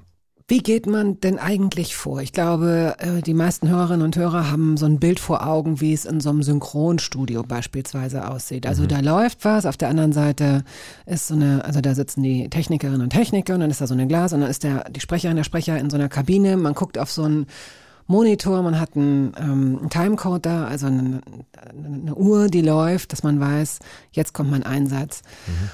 Und ich stelle mir das Komponieren eines Soundtracks so ähnlich vor, dass mhm. man also einen großen Bildschirm hat wahrscheinlich. Und, und dann? Ja, und dann hat man eine Aufnahmemöglichkeit, also wie wir jetzt auch, wir werden ja auch aufgenommen und man hat halt irgendwo ein Gerät stehen, was entweder eine Spur aufnehmen kann oder 100, also gleichzeitig. Mhm. Und ich habe halt ähm, Klavier zum Beispiel ganz viele Mikrofone. Ähm, manchmal schreibe ich aber auch gar nicht an einem Klavier erstmal, sondern ich suche mir Instrumente aus, die ich vielleicht auch nur als im Computer habe, also wo, wo ich ein Keyboard habe, mit dem ich dann Klänge mir suchen kann. Äh, interessanterweise sind die besten Ideen meistens die ersten. Das ist zum Beispiel auch eine ganz äh, interessante, ähm, also was ich so entdeckt habe bei mir, dass ich oft, wenn ich sehr unbefangen an was rangehe, die Intuition, die man oft hat, ist oft die richtige. Ähm, auch wenn man ähm, meint, oh Gott, ich weiß nicht, ob das richtig ist. Also zum Beispiel dieses Dreiton-Motiv habe ich sozusagen an einem Tag, nachdem ich den Film zum ersten Mal gesehen habe, in Berlin im Kino, also da haben wir uns, haben wir so eine Spotting-Session gemacht. Das heißt, man guckt sich den Film an und sagt, spricht einmal über wie soll die Musik sein? Also noch bevor im Kino im Sinne von genau. leerer Saal, einfach der Regisseur hat dir gesagt, guck mal, fällt dir dazu was ich, ein? Ja, genau, genau, Regisseur und ich und noch vielleicht ein paar andere und wir besprechen so ein bisschen die Grundthematik. Mhm. Dann bin ich nach Hause gefahren, habe am nächsten Morgen die also am Tag danach das Harmonium äh, reingerollt und habe dann gesagt, ich mache jetzt erstmal mit dem Harmonium rum und habe dann äh, am Abend äh, hatte ich dieses Dreitonmotiv und habe das sofort verschickt. Das macht man normalerweise auch nicht, weil äh, du schickst so ähnlich, nie die erste, ja, schickst nie eine Idee raus und sagst hier, das ja, ist es jetzt. Aber das war so, äh, ich fand das so stark äh, irgendwie in seiner Version, dass ich gedacht habe, ich weiß gar nicht, ob es irgendwas Besseres gibt. Und das habe ich dann Edward Berger geschickt und der hat dann halt, hm. genau, und der hat halt gesagt, äh, hey, äh, ja, leck mich Hammer. doch am Arsch, ist das super. genau. Ja, super. Genau. Und das Mensch, hätte ich doch auch selbst drauf kommen können. Drei Töne. Also, tut mir leid. Ja, aber die, die sei mal so eine Reaktion, wenn du die kriegst, dann das ist natürlich wahnsinnig toll, weil du, du bist danach, äh, bist du sozusagen äh, von allen Leinen los und kannst eigentlich arbeiten, frei arbeiten, ne? Und das ist bei manchen Filmen nicht der Fall. Also du hast ganz oft natürlich dann Leute, die deine Intuition die sagen dann, ja, wir wollen das aber ganz anders haben oder ähm, also du musst halt im Prinzip in dem Spektrum der Filmmusik musst du halt auch, das ist ja eine Kollaboration. Du bist Leiharbeiter genau. in dem Moment. Genau. Und ich könnte mir vorstellen, dass dieser Oscar natürlich jetzt so eine Art Gütesiegel ist, mhm. so ein. Prädikat, wertvoll, dass man sich auch schmückt damit, dass es dann auch heißt auf Kinoplakaten, so vom Oscar-Preisträger. Ne, das mhm. wird einfach so sein. Mhm. Das musst du dir auch richtig schön bezahlen mhm. lassen. So, das ist wichtig. Gerade wenn man weiß, dass du auch viel Zeit deines Lebens, viele Jahre deines Lebens damit verbracht hast, dir Gedanken darüber zu machen, wie es weitergeht. Und du mhm. hast eine Familie, du hast zwei inzwischen erwachsene Töchter, Zwillingstöchter und äh, hast wirklich viel Zeit auch ähm, dich hinterfragt und hast äh, jede Art von Job angenommen, wozu man sich nicht zu fein sein sollte, das, so sollte es nicht klingen, aber wenn du so ein Getriebener bist und eigentlich weißt, wo deine Liebe liegt und wo dein Talent liegt, mhm. Dann kann ich mir vorstellen, es ist, es ist schon ziemlich schwierig. Äh, ne? Nicht Nein, das ist auf jeden Fall, ähm, also man muss natürlich die Situation total äh, genießen. Welche so. die jetzt, die in der du jetzt bist, die jetzt, ja, ja. Die jetzt ja, kommt.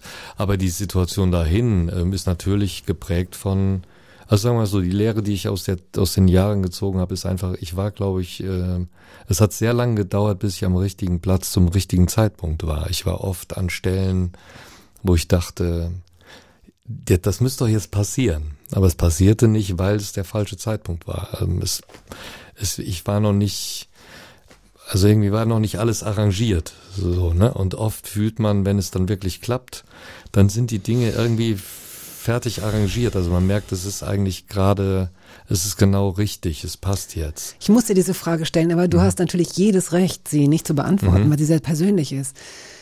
Hat das was mit Gott zu tun? Nee, ich glaube, das hat eher was mit Buddhismus zu tun. Wissen also deine Eltern, dass du diese Antwort gibst? ja, natürlich. Also ich habe ja auch Moslems in der Familie. Also meine, meine mhm. Schwester ist zum Beispiel Moslem. Mhm. Wir sind eigentlich, wir haben alle Religionen in der Familie und am Ende des Tages habe ich eigentlich im, in buddhistischen Lehren eigentlich ganz was gefunden, was mir eigentlich in meinem Leben sehr hilft. Das ist nämlich genau die Tatsache, dass man einfach ähm, ja nicht nicht anhaftet an Dingen, sondern dass man einfach wartet und sich entspannt und irgendwann merkt, so jetzt ist der richtige Weg, aber eigentlich im Prinzip an dem Weg arbeitet also, und an dem Wunsch. Aber warten ist doch das Gegenteil von Weg. Warten ist im Prinzip äh, aktives Warten meine ich. Also wenn ich zum Beispiel einen Wunsch habe, ähm, den ich heute, den ich heute formulieren würde, der vollkommen utopisch wäre. Zum Beispiel, er ist nicht utopisch. Schade, dass du das noch gesagt mhm. hast. Den Soundtrack für den nächsten James Bond. Genau. Zum Beispiel, wenn ich so einen, wenn ich einen Wunsch habe, der, äh, der sagt, ich möchte gerne einen äh, Soundtrack für James Bond machen, dann kann ich mir den wünschen und kann auch daran arbeiten. Insofern, dass ich ähm, gucke, was ist denn, was, was braucht man dafür? Wie kann ich mich dem nähern? Jahren ähm, gibt es eine Möglichkeit, ähm, also jetzt nicht jemanden anzurufen unbedingt, sondern dass man einfach sich von dem, von dem Umfeld dem Wunsch nähert. Und ähm, ich habe eigentlich die Erfahrung gemacht, dass man dann, dass das Leben eigentlich in diese Richtung des Wunsches sich orientiert. Und das war früher so, in dem Christentum hatte ich oft den, den Eindruck, dass, dass man, man entweder, dass der Wunsch, der kommt dann halt irgendwie von oben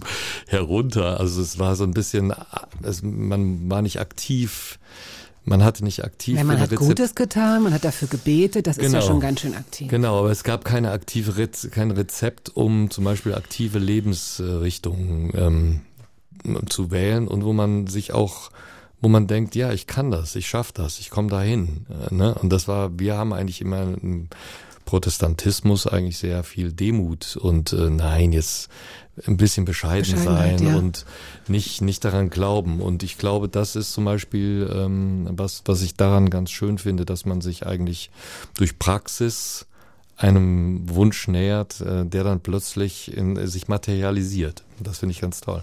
Wir hören jetzt ein Lied von deinem neuen Album, mhm. Inventions. Was sollen wir dabei denken oder fühlen? Ähm, ich glaube einfach mal Zügel los, Leinen los und los geht's.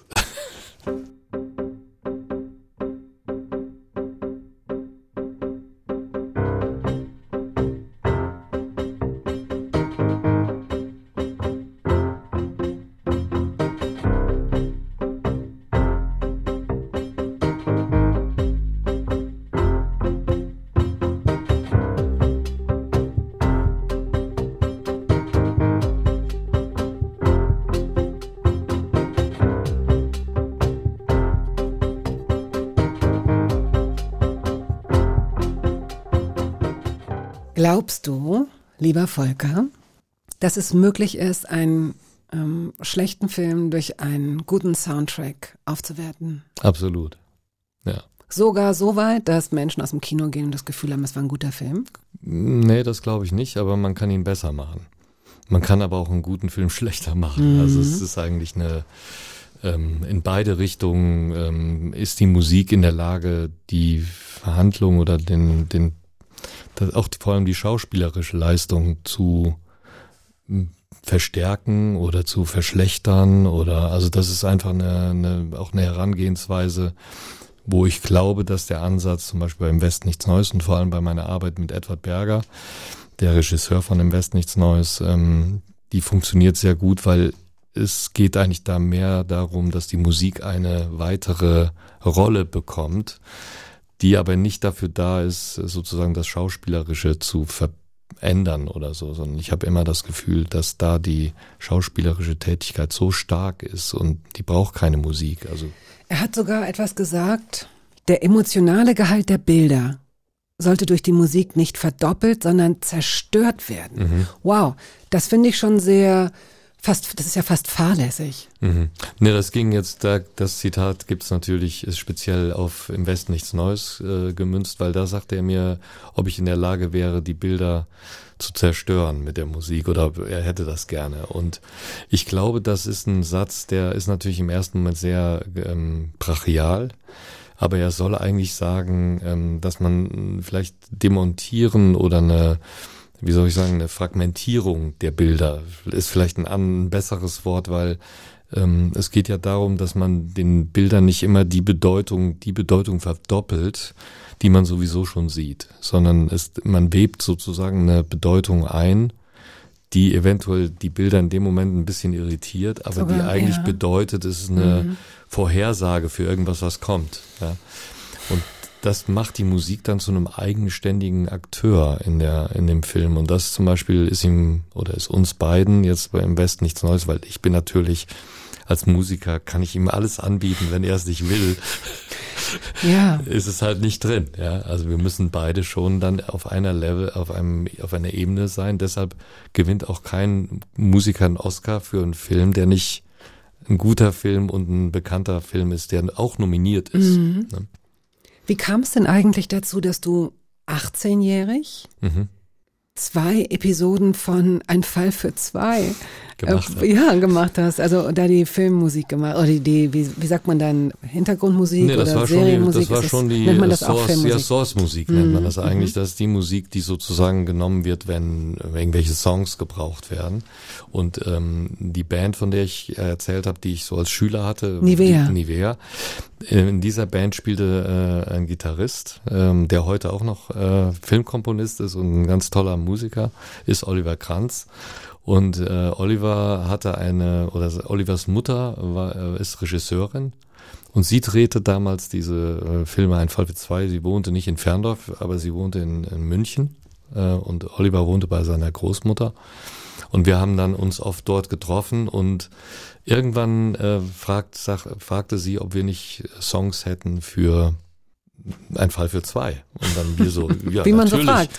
Natürlich. Und wir sind dann sofort in die GEMA eingetreten als, als Jugendliche Aha. und sind, äh, äh, weil wir sofort dachten, wir müssen das alles schützen. Man fängt sofort an, irgendwie ja total durchzudrehen, weil man denkt, äh, ist jetzt will einen, also nicht es waren ja, äh, war ja Olivers Mutter, aber trotzdem will man dann natürlich versuchen, alles zu einzurichten, dass ja, man, klar. Ne, dass man irgendwie das auch, äh, dass man vielleicht auch was verdient. Und ja, dieses natürlich. Geld für diese Serie, die hat äh, teilweise mein Studium finanziert, weil man kriegt ja einfach über Jahre Tantiemen. Also immer dann, wenn ein Fall für zwei irgendwo läuft, bekomme ich Geld. Studium finanziert ist so eine Sache.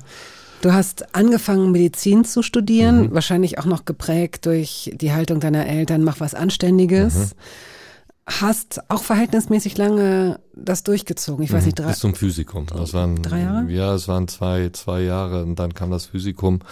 Dann habe ich noch angefangen, die Knochen zu lernen und dann war, äh, danach, danach war Feierabend. Angefangen, die Knochen zu lernen. Okay. Gut. Und was war denn der Moment, in dem du gemerkt hast, das ist es nicht, das ist nicht das Richtige? Denn es ist ja nicht so, dass wir dann sagen können, und dann bist du mit offenen Armen, wie man das aus einer Filmszene kennt, der Musik in die, in die Hände gelaufen, sondern Nee, es war danach, war erstmal ganz viel, äh, ja, ich bin wieder nach Hause zurückgezogen. Also ich oh, bin das sozusagen. Ist ja auch deprimierend, das ist oder? furchtbar. Da ist man einfach, äh, denkt man irgendwie, man ist in allem gescheitert. Aber rückwirkend ähm, war es halt so, ich habe halt Zivildienst gemacht im Krankenhaus. Das waren 24 Dann, Monate. Also in der davor. Stadt des davor. Nee, davor. 24 Monate und äh, ich war in einer privaten Station für Krebskranke. Und ähm, ich habe halt viele Menschen gepflegt und ähm, ich habe vielen Menschen natürlich auch dabei sie begleitet, als sie gestorben sind.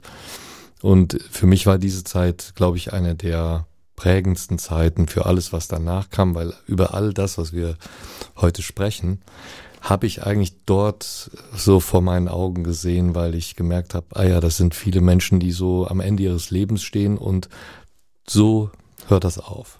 Und da war mir irgendwie klar, ähm, okay, ja, äh, das ist nicht immer so, wie ich mir das vorgestellt habe. Ne? Und das, da gibt's ganz unterschiedlichste Schicksale. Und am Ende des Tages hat mich das eigentlich dazu bewegt, ähm, mit, ja, eigentlich in einen sozialen Beruf zu gehen. Und während des Studiums merkte ich, der ist gar nicht so sozial. Und ähm, auch meine Leidenschaft war nicht groß genug. Das war eigentlich der, am Ende des Tages der, der ausschlaggebende Ja. Punkt. Die ganzen anderen ähm, Ärzte, die ich dann auch später kennengelernt habe und die ich auch toll finde, die haben natürlich eine ganz andere, also sie gehen eigentlich an ihren Beruf genauso wie ich an die Musik heute. Mhm. Und ne? das finde ich so interessant, dass du dann aber nicht hätte, also wüsste ich jetzt nicht, wie es weitergeht, würde ich sagen, ah, siehst du, in dieser, auf dieser Krebsstation hast du mit so vielen Menschen gesprochen, die das Lebensende so klar definiert vor Augen haben. Ich meine, das haben wir ja alle, ne, jeden Moment. Wir können in zwei Minuten jetzt hier sterben und tun es hoffentlich nicht. Aber dann hätte jetzt eigentlich in einem Film, für den du den Soundtrack wahrscheinlich nicht geschrieben hättest, würde jetzt der, der stereotype Satz kommen.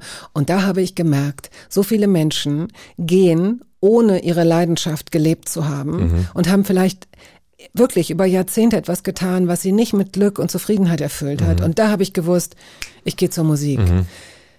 Du bist, hast BWL gemacht. Ja, genau, weil ich eigentlich, ich habe überhaupt nicht an meine, äh, ich habe nicht an mein Talent geglaubt. Ich habe eigentlich immer gedacht, ähm, ich komme aus einem kleinen Dorf und ähm, die Welt wartet nicht auf mich. Und das, was mir persönlich wichtig ist und was mir einfällt, das ähm, kriege ich nicht dahin gebracht, wo ähm, was ich zum Beispiel durch Lernen oder durch ein Studium erreiche. Ich kriege das, ich bin mir nicht genug. Du bist ich, einmal, hast du ja an der, an der Kölner Jazzhochschule, glaube ich, hast du. in Hamburg habe ich, Oder in äh, Hamburg. in, genau, in Hamburg habe ich studiert und zwar, den, das war ein Kontaktstudiengang. Das ist jetzt kein mm, offizieller Studiengang, sondern es hieß Kontaktstudiengang Popularmusik. Mhm. Da waren, glaube ich, auch Wir sind Helden, die haben da sich quasi in diesem Kurs formiert. Das war, ist eigentlich mehr so ein Kurs gewesen, wo man Bands zusammenstellt und einfach seine Fähigkeiten erlernt, wie man Songs schreibt. Aber mein Gefühl für meine Fähigkeit, die war noch nicht so stark und die Mhm. ist eigentlich, ich würde mal sagen, spätestens bei meinem ersten Auftritt in New York, da war auf einmal klar, dass das geht. Also, dass ich eigentlich God's genug bin. Mhm. Favorite Dog äh, ist eine Band, die du mit deinem Cousin gegründet Mhm. So eine Crossover Hip-Hop. Mhm. So weiß ich, ich weiß nicht, wie man es jetzt äh, kategorisieren Ich glaube, sollte. es war irgendwie alles irgendwie. Und ihr hattet, das war irgendwie Anfang der 90er Mhm. Jahre, ihr hattet wirklich dann auch großen Erfolg eine Zeit lang. Ihr wart Vorband der Fantastischen Vier. War es nicht sogar mal ein Festival mit den Red Hot Chili Peppers? Mhm. Genau, ja, da haben wir mal einen Abend äh, im Airfield in Düren war das, das war so ein 120, also 60.000 Leute kamen dahin und wir waren so, ich glaube um 6 Uhr haben wir gespielt, dann kam Public Enemy äh, direkt nach uns. Und dann kam eine Band, die Suicidal in Tendencies und dann kam äh, Red Hot Chili Peppers. Und wir haben eigentlich eine Stunde gespielt. Und ja, wir waren, ich würde mal sagen, wir waren okay bekannt in der äh, Ecke. Und wir haben auch Platten verkauft, aber eigentlich, wenn man so eine, auf so eine große Bühne geht und man reißt erstmal so einen fetten Akkord ab auf der Gitarre, dann sind sowieso alle Leute aus, die drehen total durch. Und dann haben wir natürlich irgendwann uns, äh, haben wir gestagedived und die Leute haben uns dann über den, äh, haben uns getragen, aber einer hat mich auch irgendwo abgesetzt, wo ich dann gesagt habe, ich muss jetzt wieder zurück. Ja. Das ist ja wohl eine Frechheit.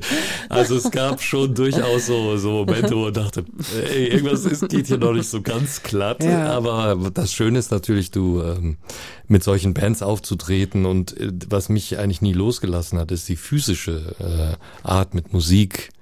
Also sich zu bewegen, also Sich zu verausgaben ja, sich zu so, ja. verausgaben, zu tanzen, Ja. bis man nicht mehr kann oder ähm, halt von der Bühne zu springen, getragen zu werden. All das äh, ist heute eigentlich, also bis hin zu den drei Harmoniumtönen von dem Besten nichts Neues, die sind ja nur so physisch, weil sie eigentlich, weil man eigentlich seinen ähm, Kopf dazu bangen kann eigentlich. Also wenn du nicht weißt, wie man sozusagen ein richtig fettes Gitarrenriff spielt oder wenn man, wie man sich dazu bewegt, weißt du auch nicht, wie ein verzerrtes Harmonium klingen soll. Ja.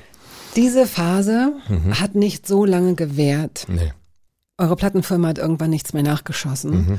Und äh, dann zerfällt so ein, so ein, der Traum einer, einer Rockstar- oder Popstar-Karriere auch irgendwie ziemlich schnell. Ja.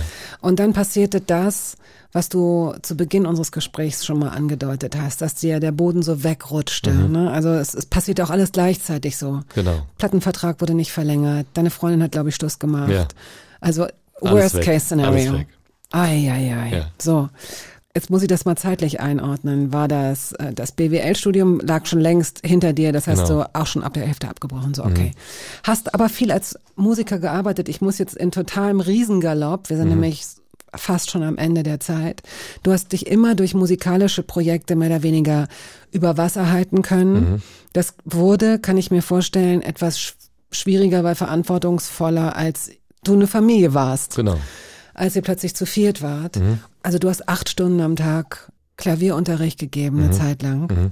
Was sich jetzt erstmal für jemanden, ähm, der nicht Klavier spielt, so anhört, naja, der kann ja auch Klavier spielen, das macht ihm ja wahrscheinlich Spaß, aber Mhm. Es ist möglicherweise auch eine harte Zeit. Wenn man, was ist daran das Härteste? Das Härteste ist, wenn man gerade, ähm, weiß ich nicht, auf einer Bühne vor 60.000 Leuten gespielt hat und eigentlich gemerkt hat, es geht und man kann auch was äh, und dann geht man zurück in eine kleine ähm, Stadt in Hahn-Hochdal, das ist in der Nähe von Düsseldorf. Und da geht man halt in eine städtische Musikschule und ähm, da wird man ähm, also konfrontiert. Natürlich macht Lehren auch Spaß. Also mir hat das auch immer Spaß gemacht. Und das Schöne eigentlich an der Arbeit ist, dass man irgendwo zu einer Schule geht und eigentlich das Resultat ähm, beim Lehren kriegt man eigentlich sofort mit. Und das ist eigentlich das echt Tolle am, am Lehren. Aber man kriegt natürlich auch mit, wer- dass keiner übt. Äh, man, man kriegt mit, dass das eigentlich nicht vorangeht und man dreht sich irgendwann, ich würde mal sagen, nach mehreren Jahren habe ich halt gemerkt, ich drehe mich irgendwie im Kreis und sah aber auch in der Zeit so ein bisschen das Ende des Gleises für mich, wo ich merkte, ich glaube, ich komme hier irgendwie nicht mehr raus. Das ist jetzt hier so die, das ist der Beruf, in dem ich jetzt bleibe. So, und äh, das musste ich irgendwie ändern. Der Überbegriff war richtig. Der Überbegriff blieb. äh, Die Musik. Und damit klappen wir ähm, dieses Heft jetzt erstmal zu, weil uns die Zeit davonläuft. Und wenn Sie das jetzt möglicherweise gehört haben als Auszug oder als ganzes Gespräch, hat Ihnen das vielleicht ja sogar Mut gemacht, dran zu bleiben und ähm, nicht zu resignieren, wenn auch in ihnen so ein Funke ist oder vielleicht auch noch so ein Feuer brennt oder eine Überzeugung. Und es ist letztendlich egal, ob es die Überzeugung ist, dass sie Tischlerin werden oder Bäcker oder Musikerin. Es kann klappen. Es ist keine Garantie. Leidenschaft allein und Talent reichen nicht. Aber es kann funktionieren. Ja, und der Weg ist wahnsinnig interessant. Und der Weg ist wahnsinnig interessant. so, jetzt noch einen kurzen Abbinder. Wir weisen wir jetzt hier noch schnell hin auf ein Konzert am 8.11. im Berliner Theater des Westens. Ein Tingeltangel-Konzert, präsentiert von Radio 1. Wir verlosen zweimal zwei Karten. 8.11. Finden Sie heraus, mit wem mein heutiger Gast durch die Nacht fuhr. Eine ganz tolle Künstlerin. Es gibt diese Arte-Reihe Durch die Nacht mit. Und das war 2013. Wer war die Künstlerin, mit der Hauschka durch die Nacht ging, fuhr und sich unterhielt? Schicken Sie die Lösung an hörbar.radio1.de. Schreiben Sie Ihre Telefonnummer und Ihre Adresse bitte in die E-Mail. Und wir verfolgen weiterhin wohlwollend und gespannt das, was von dir kommt. Hoffentlich lässt du dich nicht zu sehr unter Druck setzen und hoffentlich setzt du dich auch selbst nicht zu sehr unter Druck. Ja, geht alles, ist alles gut. Schön. gut. Ähm, und wir enden mit Verklärte Nacht von Arnold Schönberg. vielen Dank und tschüss. Tschüss.